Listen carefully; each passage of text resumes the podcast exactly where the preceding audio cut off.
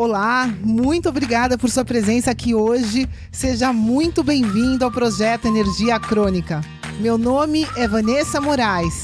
E o meu é Bruno da Gama e estamos trazendo diretamente de Nova York para o nosso Brasil querido o que há de mais moderno dentro da área da saúde com a nova medicina integrativa quântica, para ajudar você a se livrar do cansaço e potencializar a sua energia vital. A gente vai te mostrar como ter energia extra para prevenir o envelhecimento, para eliminar doenças crônicas e para transformar sua saúde naturalmente e definitivamente. Sem tomar medicamentos perigosos e contínuos. Sem dietas milagrosas. Sem privar-se das coisas boas da vida. Mesmo que você tenha só 15 minutos durante o seu dia para você. E para saber um pouquinho mais sobre como usar a terapia de biomodulação energética integrada para transformar a sua saúde, confira o nosso site www.projetoenergiacronica.com. E agora vamos ao que interessa.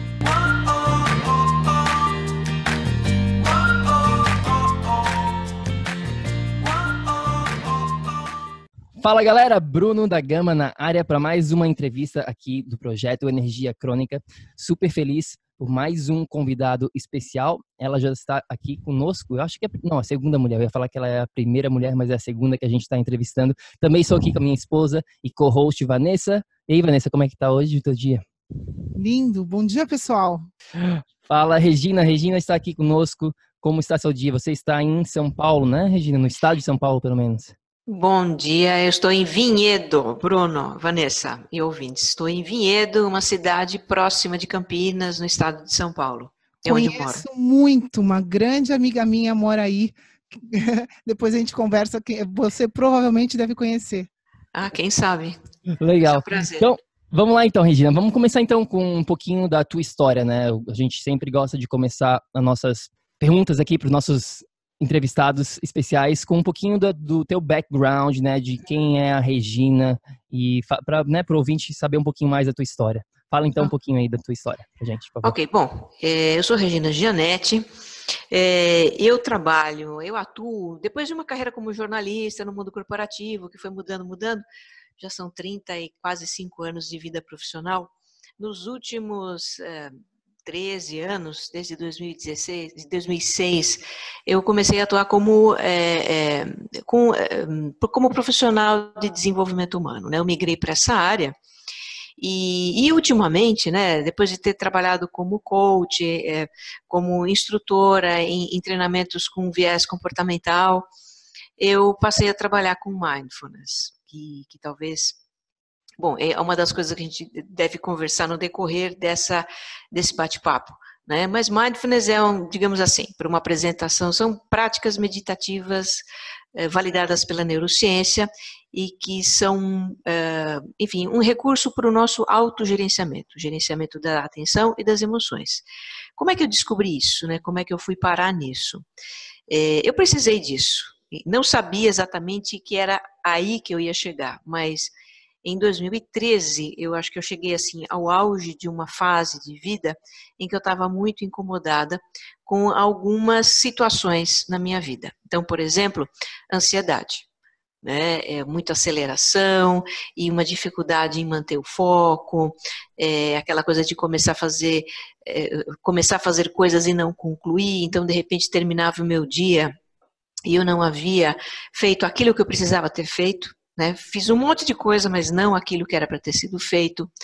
Um, não dormia bem e, e muita distração, muita dificuldade de concentração. Eu, no passado, como jornalista, me lembro é, que eu ficava assim horas, horas, literalmente, na frente de um computador, escrevendo matérias super complexas que, que exigiam um alto grau de concentração. E, e, de repente, cadê esse poder de concentração? Né? Aquilo tinha sumido. E, então eu fui em busca de recursos para para gerenciar a minha, a minha atenção, gerenciar minhas emoções e comecei a estudar aleatoriamente. Fui, faz, fui, fui estudar neurociência como autodidata mesmo, né? Como jornalista, a gente se vira na pesquisa, no levantamento de informações, de bibliografia, e eu passei a estudar sobre isso. E foi então que eu descobri mindfulness. E, desde então uh, eu passei a ser praticante dessa técnica.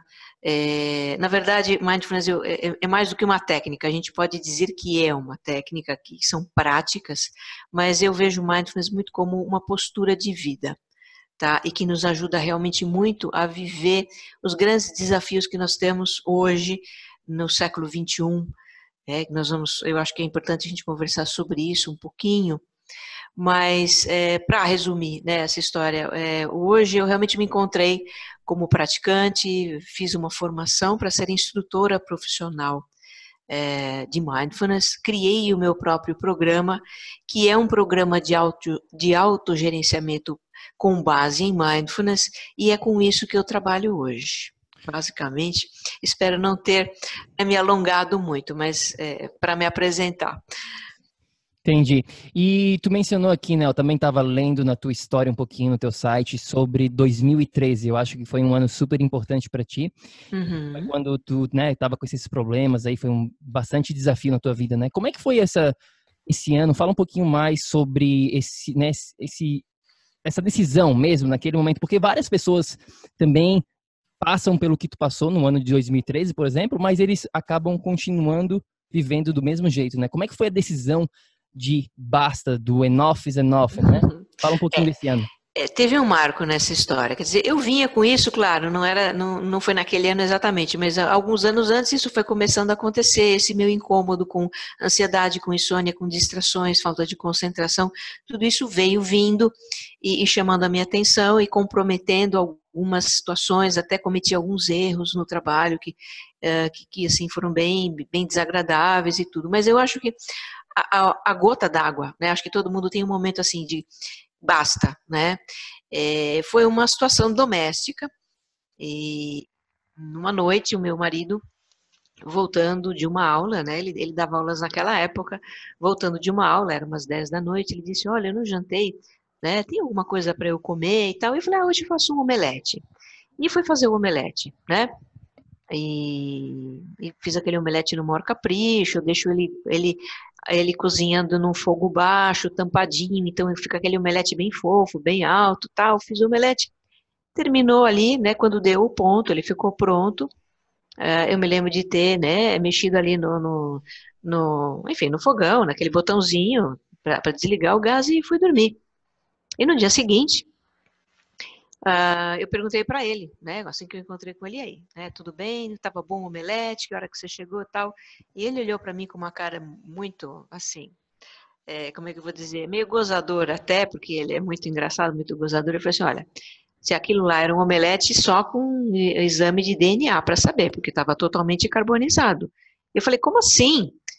E ele é, você saiu, você deixou a panela ligada e foi dormir, você tá maluca. Quando eu cheguei, a casa estava cheia de fumaça, né? E aí ele guardou lá a panela, a panela estava inaproveitável. tive que jogar a panela com omelete e tudo fora.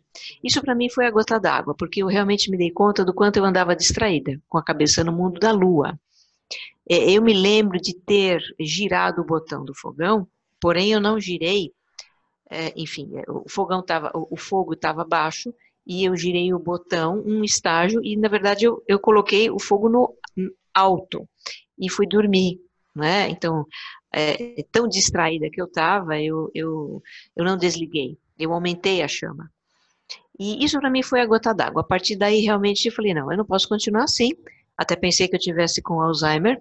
Tenho um histórico de demência na minha família, por parte de mãe, minha avó, minhas, minhas, tia, minhas tias, avós, né? É, no fim de vida, realmente estavam já totalmente alienadas da realidade.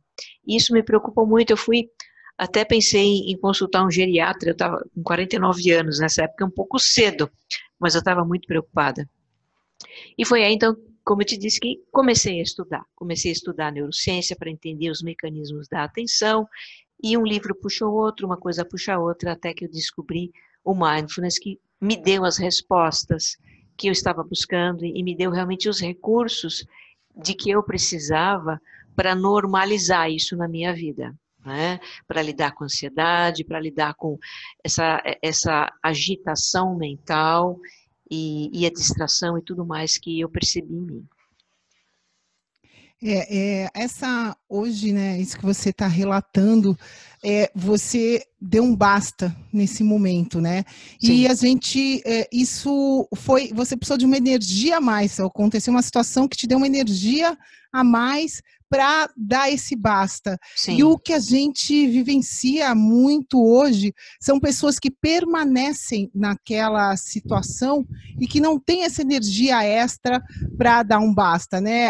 Eu, eu não consigo pessoalmente ver muita separação de saúde física e mental, uhum. mas na prática ainda a psicologia é separada da, né, da, da parte da, da, da saúde, digamos assim, né? Então então, é, o que, que, o que, que você acha? Por que, que você acha que nesse momento tanta gente está sofrendo com, com essa, esse, esses problemas né, neurológicos, mentais. Tem muita gente ansiosa, muita gente deprimida. Ontem eu estava conversando com uma amiga minha e ela é professora de uma escola. E ela estava contando, ela falou, Vanessa, você precisa, porque eu cuidei da filha dela, a filha dela tinha uma alergia desde os três meses de idade, e eu vi essa menina agora quando eu cheguei de Nova York, ela já está com oito para nove anos, uhum. e ela continuava com alergia, e ela ia ser obrigada a ter um tratamento extremamente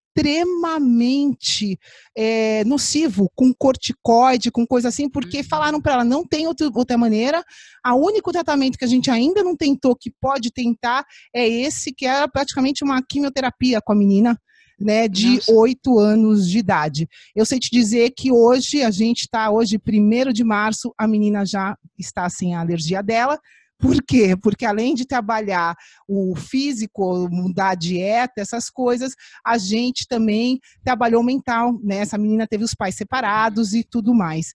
É, isso precisa ser trabalhado como base, né? Na escola dessa menina, as outras crianças que estão lá causam problemas por déficit de atenção. Então, assim, a gente vê que esses uhum. problemas estão começando cedo. Os pais não estão sabendo lidar com os Sim. filhos, as pessoas não sabem lidar com elas mesmas.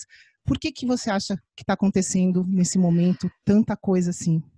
É, eu acho que isso está muito associado ao nosso estilo de vida, né? Claro que se a gente for analisar, tem, tem muitos fatores na vida das famílias e no histórico das pessoas, mas de uma maneira geral, eu acho que os tempos que nós estamos vivendo favorecem muito é, tudo isso que nos incomoda, então essa agitação, a ansiedade, as crianças estão ansiosas porque os pais estão ansiosos, porque os professores estão ansiosos, porque é uma sociedade ansiosa.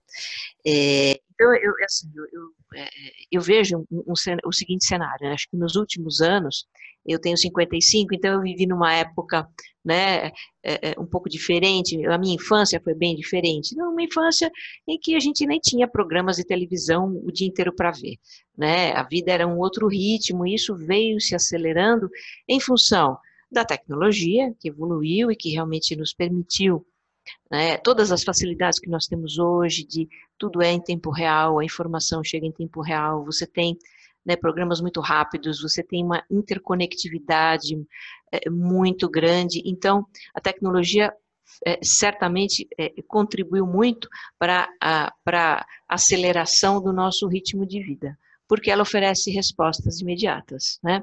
Eu acho que a competitividade é, é, é, também esse ambiente de competitividade hoje que existe na economia, essa ideia de competitividade na sociedade, também acelera as coisas, porque todo mundo corre atrás de algo, né? corre atrás de resultados, corre atrás de, de objetivos e tudo mais. É, é, eu acho que a própria globalização da economia também é outro fator. Né? Hoje a gente já vive há muitos anos uma economia globalizada, mas é, é a, economia, a forma como a economia funciona hoje também impulsionou muito a nossa vida. Então, a nossa vida hoje é muito acelerada. E, e algo que é, não tem precedentes também na história da humanidade é, é a quantidade de estímulos cerebrais com que nós lidamos. Então, nunca o cérebro humano teve de lidar com tanto estímulo cerebral. O que é estímulo cerebral? É informação. Basicamente é isso, a informação que chega através dos sentidos. Então, é aquilo que você lê, é aquilo que você observa no seu ambiente, é aquilo que está acontecendo na tua vida. como é uma vida muito acelerada, como nós nos conectamos com muitas coisas, muitos assuntos, a nossa vida é super complexa. É, tudo isso é, é informação, informação que está chegando ao nosso cérebro é, de uma maneira assim incessante e muito grande, é um volume de informações absurdo. É, eu li num, eu, eu li numa uma matéria tem uma estimativa, até nem sei se está desatualizada, mas uma estimativa na época, de que o nosso cérebro é, está lidando com algo como 11 bilhões de bits de informação a cada instante. Isso é muita coisa, né? Tudo que está acontecendo dentro do cérebro para ele processar as informações que chegam para nós, informações externas e internas também, como o que a gente se sente, o que a gente percebe, o que nós estamos pensando. Então, o nosso cérebro está transacelerado, né? E, e, isso traz ansiedade, porque a gente quer realizar tudo rápido, a gente não tem mais paciência, as coisas precisam ser imediatas na nossa vida, é, e, e nós nos colocamos sempre num estado de antecipação, estamos sempre pensando na tarefa que vem depois, no que a gente vai fazer amanhã, né, no que vai acontecer na, na economia, na política, na empresa, no nosso trabalho. E, e, isso são fatores que trazem ansiedade. Né? Então, assim, de uma maneira assim, muito, muito simplificada, é, o nosso estilo de vida contribui demais para a ansiedade. A gente também se vê, de repente, como eu me via, né, nessa aflição de dar conta de tantas tarefas, de tantos afazeres, é, de tantas coisas acontecendo, a gente acaba fazendo duas, três tarefas ao mesmo tempo. A chamada multitarefa que a neurociência já desmistificou. A gente não é produtivo fazendo duas, três coisas ao mesmo tempo, especialmente se essas coisas é, requerem uso, requerem a atenção e recursos cerebrais. Tá, então a pessoa está, por exemplo, tendo três conversas ao mesmo tempo, uma no telefone, uma no chat e uma no, no WhatsApp, sabe? Não dá, quer dizer, a gente é, é a gente perde informação enquanto você responde uma coisa, você está perdendo informação da outra pessoa e isso causa antecipação, causa aceleração e ansiedade. Né? Hum. Essa alternância do foco de atenção também, que a gente habituou, né, se habituou, até a própria internet nos habituou a isso, com os hipertextos, com toda, com toda a quantidade de informações que tem numa página, isso nos faz alternar o, o foco de atenção continuamente e Junte todos esses fatores e a gente tem uma boa explicação para toda essa ansiedade, tá? Que é um mal do século, já está sendo chamado mal do século, junto com a depressão, né? É, Eu é vejo assim. Não, é verdade. É, né? A gente mora em Nova York e, e lá é, é, a gente vive rodeado por milhares, né, milhões de pessoas em um, num centro muito concentrado, né, num, num, espaço muito pequeno. E a gente vê muito isso, né, porque toda hora, dentro do metrô, mesmo andando na rua, a gente vê pessoas no celular o tempo todo, nem sabe, às vezes estão atravessando a rua sem saber uhum. para onde ir. E vai, mas vai muito além só dessa distração ali imediata, vamos dizer, no, no lado do trânsito, né? Eu acho que vai muito além disso, porque a gente acaba perdendo nosso tempo que é super precioso, né? Às vezes ali nas, nas redes sociais, vendo coisas que não vai fazer muito a diferença na nossa vida, né? Fala um pouco da, da, opinião, qual a sua opinião nesse lado das distrações da rede social hoje em dia nas, da, na vida das pessoas? É, as redes sociais elas têm um poder, é, é, elas são fascinantes, né? E até tem uma explicação também na neurociência porque elas são tão atraentes para as pessoas, né? É, na verdade, quando você aparece lá e posta uma foto ou um comentário e ganha likes, é, né, esses likes, eles trazem uma sensação de bem-estar, né? Então tem a, o cérebro ele libera serotonina, dopamina, que são né, neurotransmissores associados a essas situações de você, né, de você, é, enfim, você se sentir importante, de você ganhar uh, likes, que ganhar objetivos, ganhar recompensas, e, e, é por isso que é tão viciante, né? É, então, as pessoas são, é, são induzidas a fazer cada vez mais isso, né? Eu acho que é uma fórmula aí de, de... Porque, é claro, essas redes sociais foram criadas como uma forma de, na verdade, de é, é, de comercializar produtos, de ganhar dinheiro, na verdade, é isso, Sim, a gente sabe é. que é isso. Para o usuário, não. Né? Existe, Exatamente. Existe uma engenharia total por detrás das redes sociais que a gente, manipulação que a gente nem sabe, mas eu li um livro sobre isso, né, de como, acho que o livro se chama Hooked, não sei falar isso em uhum. português, mas mais Sim. ou menos é o livro falando das, das, grandes, dos grandes aplicativos, das grandes redes sociais, como que eles fizeram para deixar a gente totalmente viciado uhum. né, na, na rede social, no aplicativo deles. É, é, a indústria do entretenimento, eu vejo ela como. E aí estamos falando não só de redes sociais, mas, por exemplo, o próprio YouTube e tudo mais, né? Que, que, que traz conteúdos, é, ela é extremamente competente para chamar a nossa atenção. Né? Então as pessoas realmente viciam, não só nas redes, né? porque elas entram lá. E, tá certo, tem o um lado que é gostoso, você entra lá, você vê seus amigos, não é? Você, é, a gente retoma contato com muitas pessoas, amigos de escola, a gente acompanha a vida das, das famílias, dos familiares, dos amigos. Isso é muito gostoso, né? Mas tem esse lado viciante que é também que nos mantém sempre voltando para lá né, de ganhar likes, de ter admiração, de, de aparecer, de se sentir importante, de se sentir validado. Isso tem mecanismos neurológicos que vão sendo cada vez mais reforçados e nos levam a buscar cada vez mais essas recompensas de novo. Tá? É, eu vi um estudo recentemente muito interessante sobre o lado é, é, é, adverso disso, né, ou avesso disso. Que, qual é esse lado avesso? As pessoas também entram lá no Facebook, no Instagram, e de repente elas começam a se comparar muito né? Com, uh, poxa, o amigo postou uma viagem maravilhosa para as ilhas gregas, aí aparece outro ali mostrando, né? Se mostrando na academia, ele está mega musculoso e magro, e coisas desse tipo, né? Então, é, é, nós seres humanos também nos comparamos demais uns com os outros, e e essas comparações têm um efeito nocivo, né? Nos fazem sentir por baixo. Então, esse estudo dizia o seguinte, né? É, que as pessoas, uh, foi feita uma experiência, as pessoas ficaram um mês sem entrar em rede social nenhuma e que o, o nível de felicidade delas melhorou, porque é, elas uh, não, não se comparavam com mais ninguém, elas estavam olhando mais para elas, né, e, e não ficando com aquelas comparações todas. Então tem esse outro lado que é o avesso, mas que também existe, né? Olá, espero que você esteja gostando desse episódio do podcast. Eu só gostaria de te falar que se você está cansado, com falta de energia, se você está enfrentando problemas na sua saúde, mais do que isso, se você está buscando uma solução definitiva para os seus problemas, vem conhecer um pouco mais sobre a terapia de biomodulação energética integrada lá no nosso site. É só ir no projetoenergiacrônica.com. Entre em contato com a gente, manda suas dúvidas. E agora a gente vai continuar com o nosso episódio do PEC.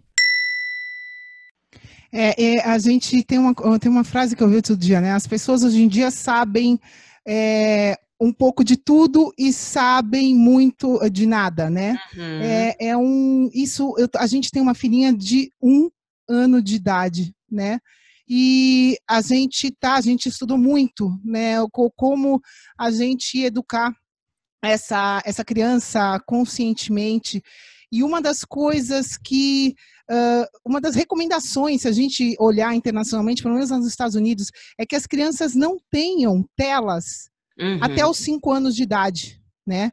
E, por exemplo, é que a criança tem, a gente segue uma educação montessoriana, que ela fala, ela ensina você dar um brinquedo para a criança, uhum. uh, ao invés de dar. Eu vejo minhas amigas com, com o filho com uma casa completa para a criança, com um ano de idade, milhares de brinquedos, e a gente aprendeu isso de ser muito simples, de dar um brinquedo para ela focar naquilo, uhum, né? Sim. Uh, até que ponto eh, você acha de que isso, esse foco pode ser trabalhado na, na infância? Ou eh, como que você acha que a gente pode melhorar toda essa, essa situação, né?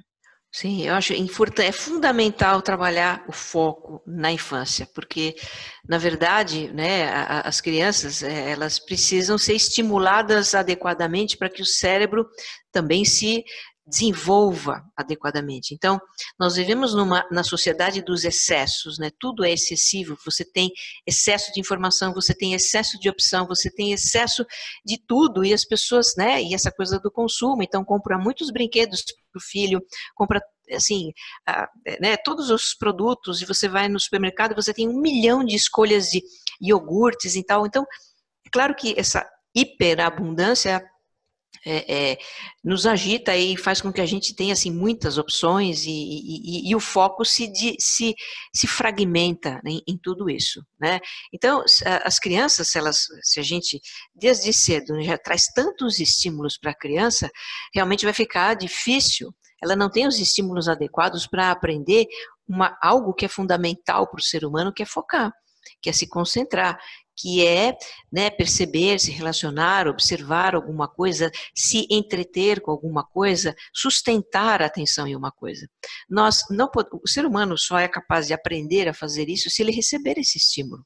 Então eu vejo realmente com muito é, é, com muitos bons olhos, né? Eu vejo e, sou uma grande, digamos assim, é, incentivadora ou estou super de acordo acordo é, com, essa, com essa forma de estimular as crianças, é, com a simplicidade, com, é, é com uma coisa por vez, é, com a serenidade. As, as crianças precisam de um ambiente de tranquilidade, de calma, e não dessa agitação toda do mundo. Né?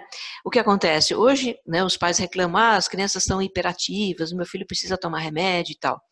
É que, de repente, a criança, né, ela, ela não recebeu os estímulos adequados para aprender a se concentrar. Né? Aí vai para a escola e, e, tem muitas dificuldades de aprendizado, às vezes também dificuldades de relacionamento, é, porque essa criança já entra num quadro de ansiedade, ela já se torna ansiosa desde cedo. É, e hoje nas, nas, nas, escolas a gente vê, além desse movimento que você falou, né, da, da, da escola, é, enfim, da, educação da, da sua filha, é, algumas escolas, especialmente aí nos Estados Unidos, uh, estão trabalhando já com, com, com abordagens é, de, de a criança realmente focar nas coisas, elas aprendem a meditar, praticar mindfulness desde bem pequenininhas, para desacelerar essas crianças e para realmente proporcionar os estímulos adequados para que ela desenvolva uma capacidade de concentração, para que ela desenvolva também uma capacidade de autorregulação, porque a mesma estrutura do cérebro, que é o córtex pré-frontal, que nós utilizamos para prestar atenção, essa é uma estrutura que está envolvida em outras uh, funções super importantes do cérebro humano, que são é, a tomada de decisão, que são o aprendizado, a autorregulação emocional, ou seja, a, a, habilidade de inibir um impulso emocional. Porque as crianças hiperativas são muito uh, ansiosas, elas querem tudo rápido, elas querem tudo imediatamente e não têm uh, tolerância à frustração, não sabem esperar. Né? Porque elas são imediatistas, porque elas não aprenderam, né? O, o córtex pré-frontal não foi estimulado né, para se concentrar e, por consequência, também é, ele não tem as, as digamos assim, as, a, a, na sua plenitude, aquela faculdade de esperar, aquela faculdade de, né, de, de retardar a gratificação. Então, tudo isso se soma e, e, e realmente pode, né, o excesso de estímulos pode deixar as crianças uh, muito, muito agitadas, muito, muito hiperativas e ansiosas. E do contrário, né, se a gente estimula desde cedo a, a, se entreter com algo, a prestar atenção, né, a, a enfim, a, a, manter a atenção, sustentar a atenção em algo por algum tempo, nós estamos né, estimulando o cérebro dessa criança de uma maneira mais saudável e melhor para ela. É, sem foco, as crianças têm dificuldade de realizar as tarefas, né? Elas começam a fazer uma coisa, se distraem, vão para outra, vão para outra com e certeza. acabam não realizando. Com e certeza. Eh, você, isso com certeza contribui para a ansiedade, né? Uhum. É, o que, na vida adulta, o que que, uh, o que que você pode falar mais sobre essa ansiedade, mais um pouquinho mais profundo nisso? Uhum. É, então, né, nesse cenário, as pessoas, eu vejo as pessoas é, bastante ansiosas, então eu tenho, né, grupos de alunos, nos meus grupos de mindfulness eu, eu recebo, né, eu tenho grupos de 10, 12, 15 pessoas e, que entram nesse meu programa de autogerenciamento e, e, assim, os motivos que levam as pessoas a procurar esse tipo de trabalho são basicamente ansiedade basicamente ansiedade, dificuldade de realização, essa dificuldade de manter o foco, não é? E ansiedade, em princípio, né, é, em princípio, ela é algo, é, é, enfim, a ansiedade é, um, é, uma reação emocional, é uma reação do nosso corpo, do nosso organismo, do cérebro as situações percebidas como ameaças, tá? Então, ansiedade é algo natural do nosso corpo e é benéfico porque serve à nossa autopreservação. Então, quando você. É, é, ansiedade é algo que a gente compartilha, inclusive, com, com os animais, tá? Então, ante, diante de um perigo iminente, tá? É, por exemplo, quando você é, é, você está diante de, um, de, um, de uma situação de, de perigo, então você vê é, diante de você, por exemplo, um assalto, vai, alguma coisa assim, tá? Quer dizer, você não está sendo assaltado, mas você vê ali na frente de você acontecendo uma situação de, de tumulto, de assalto. Você entra automaticamente em um estado de ansiedade, que é, uh, que é uma reação natural do organismo para que você possa se salvar, para que você possa se proteger, para que você, sem ter que pensar, possa ter uma ação de autodefesa. Então, ansiedade, em princípio, é algo importante, é positivo. Né?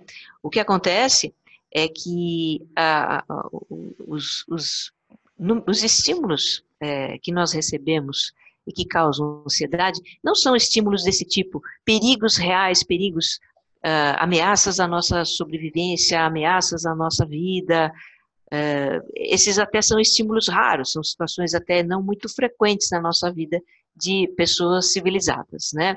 O ser humano primitivo, ele vivia isso o tempo todo, porque ele, né, na natureza você tinha os predadores, você tinha os inimigos das outras tribos, então isso era, enfim, o homem pré-histórico ele vivia o estresse muito é, é, físico, né, um estresse muito de ameaças reais, objetivas.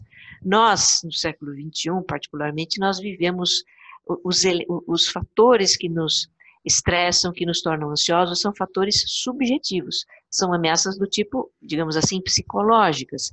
Problemas, adversidades, aquilo que acontece é, de forma diferente ao que a gente gostaria, Uh, é essa pressão por resultados, pressão para fazer as coisas rápido, passagem do tempo muito rápida, muita coisa para fazer. Então, esses são estímulos uh, que provocam, que são percebidos pelo nosso cérebro como ameaças e que provocam essas reações de ansiedade. Né? É, não, não, são, são, digamos assim, ameaças subjetivas, tá? É, então, o, o que está acontecendo é realmente que a ansiedade por conta de todos esses estímulos que a gente recebe está se tornando é, muito frequente e até mesmo crônica, né, para algumas pessoas. Então, essas pessoas é, experimentam continuamente estados, né, situações que provocam ansiedade. A ansiedade tem um componente muito mental também, quer dizer, não é simplesmente acontece uma coisa e eu fico ansioso. Eu posso pensar em coisas é, desagradáveis, eu posso projetar, imaginar, nossa, e se acontece isso comigo? Puxa vida, né, o país está em crise, e se eu perder meu emprego? E se eu perder o emprego, eu não vou poder pagar minhas contas, e etc, etc. Então, a, mente humana, ela tem essa habilidade, né, que é uma habilidade, mas muitas vezes joga contra nós, de é, imaginar o futuro de imaginar situações é, potencialmente perigosas, e a gente faz isso muito para se proteger, para se precaver, né? criar cenários de problemas para imaginar, bom, o que, que eu vou fazer para que isso não aconteça. E quando você vivencia isso muito repetidamente, né, se você deixa a sua mente é, é, é, criar muito isso, então você vai viver é, em estado de ansiedade, em, num estado de ansiedade, mesmo sem que algo esteja acontecendo. Né? Os motivos para a ansiedade estão todos na sua cabeça. É, como dizia Sêneca, né, que foi um filósofo romano, nós sofremos muito mais na imaginação do que na realidade. Hum. E isso acontece muito. É verdade. E a gente está falando aqui de ansiedade, né, o lado mental. Uma das coisas que eu mais vejo é, comumente quando as pessoas querem mudar a saúde dela é focar né, no lado do corpo, né, no lado prático de dieta, de, de atividade física, nessas coisas práticas mesmo. E a gente, dentro da nossa metodologia de biomodulação energética integrada, a gente fala, né, a gente tem um dos pilares que é essa parte que a gente chama de corpo, né, que é nutrição, atividade física, gerenciamento de estresse, o sono, a digestão, todos esses componentes básicos e práticos que a pessoa tem que saber, né? Bem uhum. personalizado para a vida dela. Porém, uma das coisas que a gente vê, e por isso que a gente criou essa metodologia do jeito que a gente criou, é o lado do, da mente, né? O lado uhum. mental. Uhum. Então vamos falar um pouquinho desse, desse lado mental relacionado com, por exemplo, a comida, né? Porque de nada adianta a gente saber, ah, eu tenho que comer esses minerais, essas vitaminas, esse tipo de proteína e gordura e tal, essas coisas tudo uhum. práticas, se a gente não consegue botar em prática, se tem esse lado emocional que está bloqueando a gente de tomar as decisões corretas que a gente uhum. conscientemente a gente sabe, mas o subconsciente está bloqueado de alguma forma, né? Vamos falar então um pouquinho, Regina, aqui desse relacionamento com a comida e a ansiedade. Com a comida, é, com a comida. Então, eu acho que assim, a, a né, a nossa relação com a comida tem muito esse aspecto de a gente comer para descontar né? Então, é, é, o estresse, a ansiedade, é, são, são é, produzem é, sensações desagradáveis, né? São sensações de peso, são sensações de aflição, são sensações é, uma, é como são doloridas, né? O estresse ele é doloroso, a ansiedade é extremamente dolorosa e a comida entra aí muitas vezes como um recurso para é, como uma válvula de escape, né? como um recurso para nos proporcionar algum prazer, que por um breve tempo, por um breve espaço de tempo, né, o prazer daquele bolo de chocolate, o prazer daquela comida que a gente ama, o prazer, enfim, né, de um alimento gostoso, e geralmente são alimentos calóricos, né, aquele prazer, naquele momento em que a gente está consumindo, então a gente se sente um pouco melhor, né? É, mas esse efeito passa logo, assim que você acaba de comer, então você, né, você volta a sentir uh, todos aqueles, enfim, aquelas sensações desagradáveis do seu que o seu estado emocional está produzindo. Né?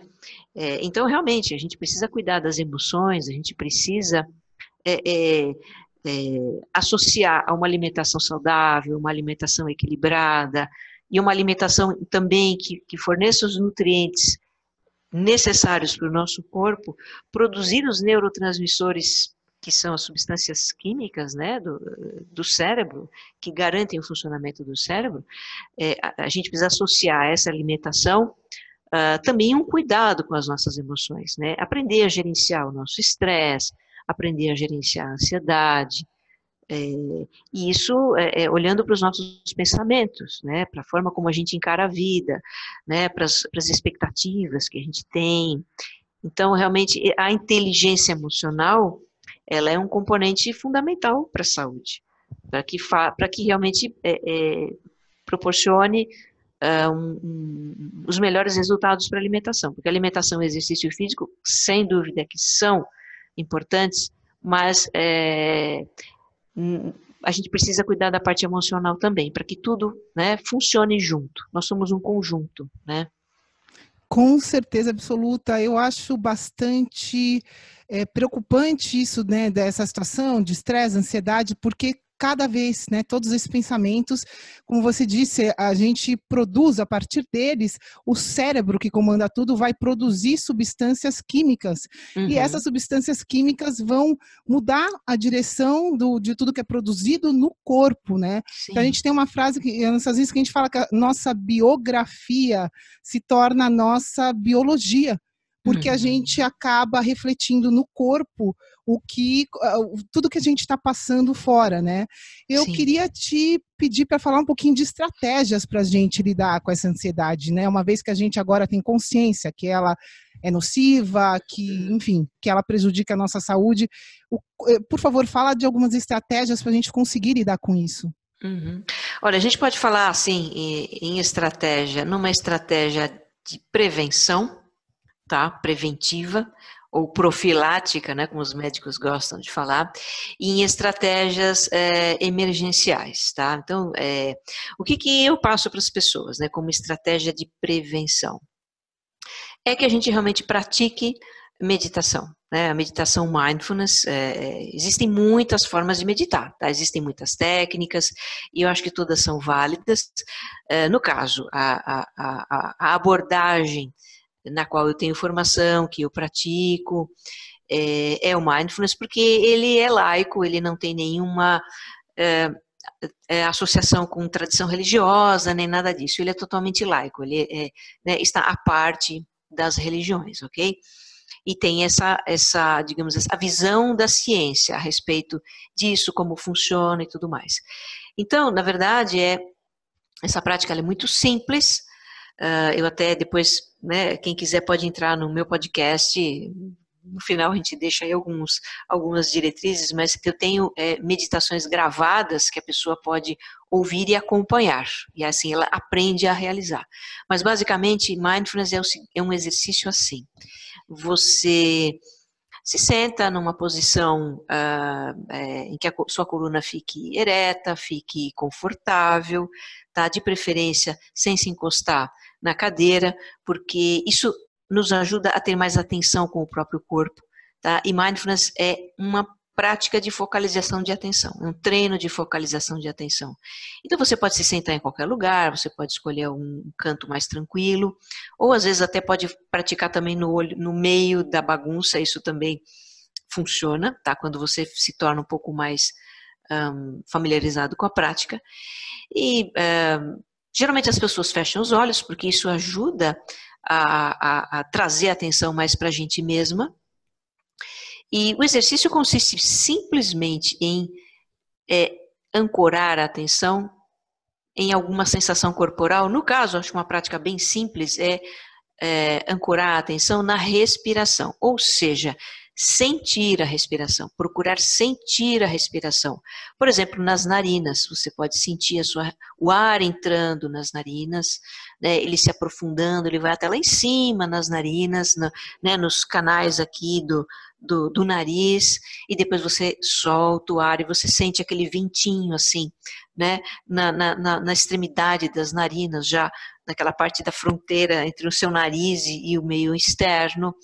Você pode, você pode sentir a sua respiração também no peito, você perceber o movimento de expansão do peito e depois a, o relaxamento. Você pode ainda ancorar ou sentir a sensação da respiração no abdômen, ok? Então, a, a, a ideia é a gente trazer atenção para o aqui e agora, uh, da nossa respiração, com as sensações da respiração, que é uma das possibilidades, é a mais simples, é a primeira que a gente aprende, tá? Mas o que é que vai acontecer? Então, nos primeiros três segundos, você realmente sente a sua respiração, né?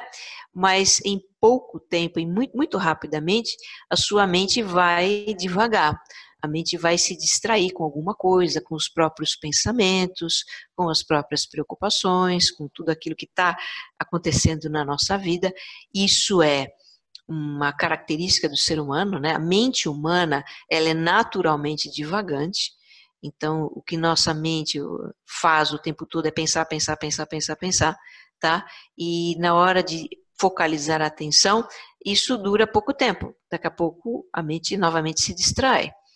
Então, um, algo muito importante na prática de mindfulness é aprender a lidar com essas distrações que são naturais. Né? Não é para a gente ficar bravo, nervoso ou chateado com a gente mesma porque se distraiu. A distração vai acontecer, porque isso é característica do nosso do nosso cérebro e da nossa mente, ok? Então, as, quando a gente se perceber distraído, quando a gente perceber que está divagando, que está pensando em qualquer coisa, tudo bem.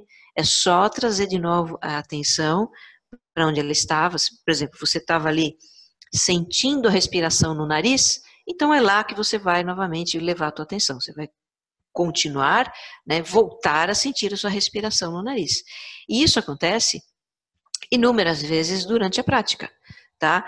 E, é, muitas pessoas que talvez tenham contato com meditação, outros tipos de meditação, outras podem ter uma ideia de que meditar é esvaziar a mente. Para mindfulness, não é essa a intenção. A intenção, a finalidade da prática é a gente é, experimentar esse estado de, de que a gente chama de é, experiência direta, um estado é, neurológico de e com atenção no nosso próprio corpo, nas nossas né, algo em que a gente pode ancorar a nossa atenção. Fazendo isso todos os dias 10 minutos, tá? Eu precisei explicar um pouquinho, né? Mas fazendo isso 10 minutos todos os dias, é, você tem aí um recurso muito bom é, para ajudar o organismo a se recuperar dos efeitos do estresse e da ansiedade. Tá?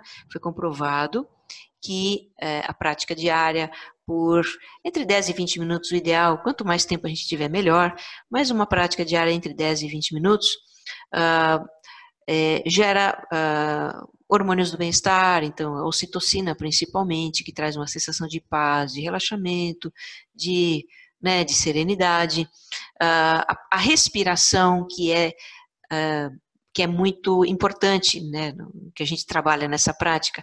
A respiração, que tende a ficar mais calma e mais profunda, ela também é importante, né, ela, ela ativa o sistema parasimpático, que recupera o organismo dos efeitos do estresse. Então, de uma maneira geral, só é, é praticar 10, 20 minutos por dia já tem um efeito muito positivo, ajuda o nosso organismo a se recuperar dos efeitos do estresse e da ansiedade. Esta seria a prática, digamos assim, preventiva. Por quê? A gente está se prevenindo, a gente está se cuidando, a gente está né, procurando alguns minutos por dia é, recuperar nosso organismo é, de todo o estresse que a gente passa, tá? Então, é, prática preventiva. E nós teríamos também as práticas emergenciais.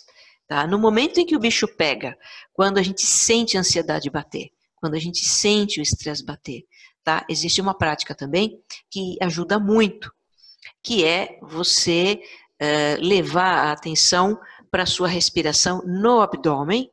Você pode até colocar a mão no abdômen, se você quiser. A ideia é sentir a respiração ali e respirar propositalmente hum, de uma forma mais lenta, mais profunda, tá? É claro que no momento de ansiedade a nossa, a nossa respiração está alterada, ela está rápida, ela está curta, mas a ideia é que a gente faça uma respiração mais lenta, tá? Com atenção no abdômen, percebendo, sentindo ali o abdômen, né? Ele, ele inflar e depois ele, ele relaxar. E ao mesmo tempo em que a gente é, sente a respiração no abdômen, sente essa respiração mais calma, uh, a mente faz uma contagem. Tá? Então a gente conta, por exemplo, você conta um, dois, três na inspiração e ao soltar o ar você conta até quatro. Um, dois, três, quatro. A expiração sempre mais longa que a inspiração o, o que que essa prática, o que que esse exercício tão simples ele faz? É muito importante. Por um lado, a gente está, né, é, é, através da respiração, acalmando o nosso corpo. Através da respiração, ativando o sistema parasimpático que uh, estabiliza o organismo nos momentos de estresse. Isso é uma coisa. Outra coisa que acontece, que é muito importante, né, é, é, durante essa prática, como a mente fica ocupada contando, contando, né, prestando atenção também na respiração, a mente não fica viajando, não fica, é, é eu costumo dizer, não fica noiando naquela, naquele problema, naquela situação que está acontecendo. Porque às vezes acontece uma coisa e a mente já começa a pensar, e depois e se acontece isso e aquilo, e a gente já começa a pensar em mil desgraças, né, como, que são consequências daquele problema que a gente está vivendo.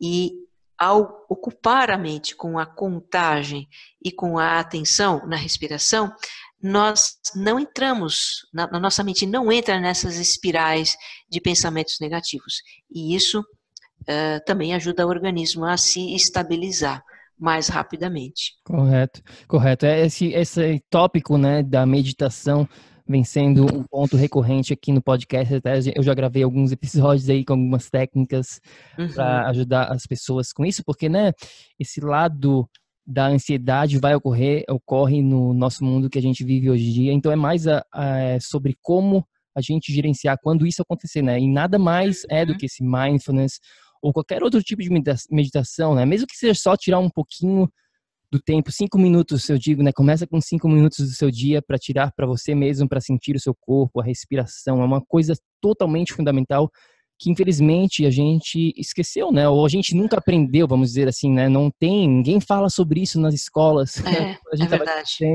Então, é super, super importante esse lado da, vamos dizer, meditação. Eu, não, eu, falo, eu costumo falar, né, que o único problema com a meditação é a palavra meditação, porque muitas pessoas, né, escutam meditação já pensam no guru lá meditando, no monge no meio da, da selva, né? Enfim, Sim. Regina, a gente está chegando aqui no final do nosso episódio.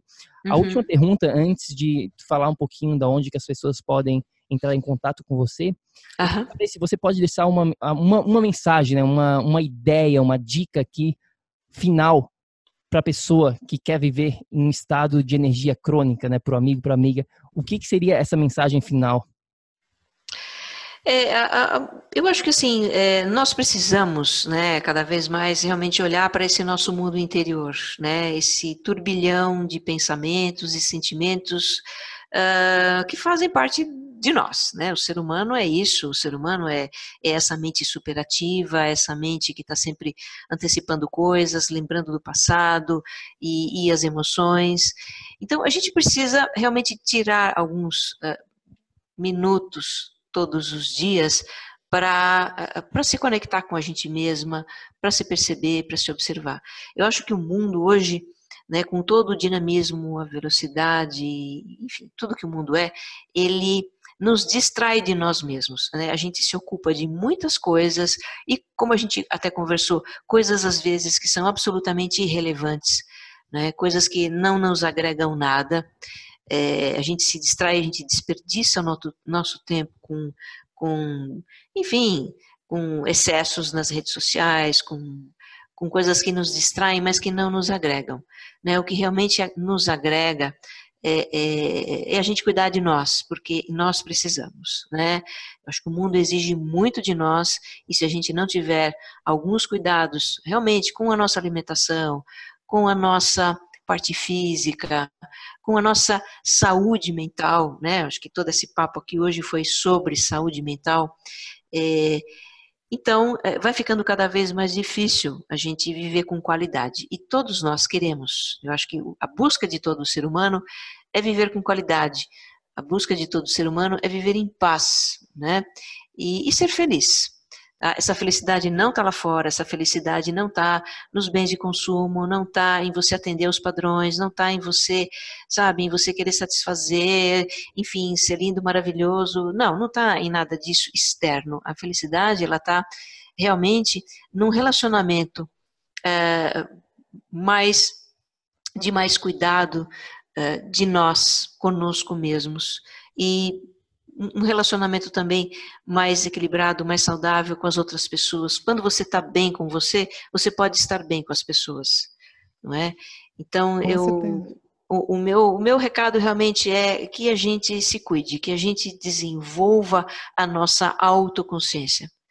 E a partir dessa autoconsciência, quer dizer, ser consciente de mim, do que eu penso, do que eu sinto, do que eu desejo, do que eu preciso, a partir dessa autoconsciência, a gente realmente ir em busca né, do nosso desenvolvimento, da nossa, do nosso crescimento como pessoas. É, eu acho que a, a, minha grande ambição sempre foi, né, o meu grande desejo é que, me tornar uma pessoa é, enfim, uma pessoa mais feliz e uma pessoa que vive mais em paz. A paz é a minha verdadeira e grande busca. É, e eu acho que é de todos nós. E, mas é uma paz que não está lá fora, né? não está em conseguir, em conseguir coisas é, é, infinitamente. É uma paz que está dentro de nós. E é preciso olhar para dentro e é preciso nos cuidar para que realmente a gente encontre né, as bases para essa paz. Com certeza. Você falando agora, me veio uma analogia é, da máscara de ar quando a gente está numa emergência no avião, o avião vai cair, não tem o que fazer, uhum. né? Cai a máscara de ar. Em quem que você coloca primeiro? Pois né? é, a gente. Tem que né? ser você. Se não morre você, morre quem está do lado, morre todo mundo, né? Exatamente. A gente é, e as pessoas, ah, mas isso não é ser egoísta. Não, isso não é ser egoísta. Na verdade, é, para eu poder cuidar dos outros, eu preciso primeiro cuidar de mim. Né? Então, gente, os pais, filhos pequenos, as pessoas até as pessoas da saúde, por exemplo, né? É, eu, eu, vejo as pessoas da saúde num estresse muito grande, né? Os cuidadores, os médicos, as pessoas que atuam com saúde de uma forma geral também são seres humanos e precisam se cuidar, né? Não adianta só cuidar do outro, do outro, do outro, é, mas e, e, e assim mesmo, né? Qual é o cuidado consigo mesmo? Tá? Então é fundamental. Eu acho que tudo começa com a gente. Né? Com certeza. Regina, eu queria, por favor, que você falasse como que a gente faz para entrar em contato com você, onde Sim. que a gente encontra o teu trabalho. Por favor, Sim. fala um pouquinho. Vamos lá, vamos dar algumas dicas. Então, bom, como eu disse antes, né, eu tenho também um podcast. O meu podcast chama-se Autoconsciente. Tá? E ele está bem espalhado por aí, ele está no Spotify, ele está no Deezer, na SoundCloud, no, no, no, Apple Podcasts, né, através do iTunes, e está em muitos apps de podcasts. É só você digitar lá na sua ferramentinha de busca Autoconsciente Podcast e você vai me encontrar. Tá? É um podcast, é, é, é eu, eu costumo dizer né, que esse é um podcast que entende você, para você se entender melhor. Né? Ali meu trabalho é realmente de, de, conversar sobre tudo isso, que é ser humano hoje, né? os nossos problemas, as nossas dificuldades, e, e, e dar realmente, é, é, é, é, enfim, ajudar a pessoa a entender certas coisas que acontecem com ela, tá? e ajudá-la também a a, digamos assim, a melhorar né, a, a, a sua qualidade de vida, a aprender a lidar com as suas emoções e com a sua mente, e tudo isso que envolve o meu trabalho. Então, esse é um dos, esse é um dos, uh, de uma das formas que você pode uh, me encontrar pelo Autoconsciente Podcast. Eu tenho um site na internet, que é, através desse site eu falo do meu trabalho como instrutora, que é o vocêmaiscentrado.com.br. Também muito fácil de achar, não tem ninguém mais com esse nome, é só digitar lá, Você Mais Centrado, e você vai me encontrar. E para quem gosta de redes sociais, né? Faz parte da vida, tá certo? Eu também estou nelas, é claro, mas sempre, né, muito cuidado para não cair nos excessos, né? Mas eu também estou no Instagram, como regina.gianete, e como você mais centrado também. Então, acho que são várias maneiras de vocês é, me encontrarem, né? E, e de repente também conhecerem esse outro lado, né? Do, do enfim, é, esse lado mais existencial da vida, da autoconsciência, que são os temas que eu trato no meu podcast. Ótimo, ótimo. Não tem mais desculpa aqui para não encontrar a Regina. não tem, não, não tem, tem, como fugir agora. não tem. Vai lá, galera, confere lá também o podcast da Regina, super recomendado. Foi assim que eu conheci um pouquinho do trabalho dela. Regina, brigadão por comparecer aqui no podcast do projeto Energia Crônica. Eu é que agradeço pela Muito oportunidade. Muito obrigada, Regina. Obrigada, Vanessa. Obrigada aos ouvintes e que vocês estejam bem. Eu sempre costumo dizer isso. Um grande abraço para todos. Ei, ei, ei, ei, ei, não desliga ainda não.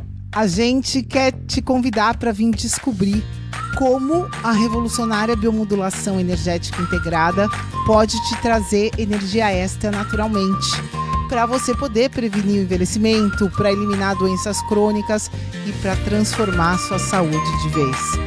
Entre em contato com a gente no projeto energiacrônica.com. Se tu tá escutando esse podcast no iTunes, Deixe uma opinião lá, por favor, deixe uma review. Precisamos da ajuda de vocês para espalhar a nossa missão. É só assinar e depois clicar no botão opinar. A gente vai adorar saber o que você acha do podcast. E se você usa o Instagram, tire uma foto sua lá escutando o podcast e marca o nosso Insta lá também. O nosso é o Projeto Energia Crônica. A gente vai ficar super feliz de ver você lá. Grande abraço e até já. Até o próximo episódio.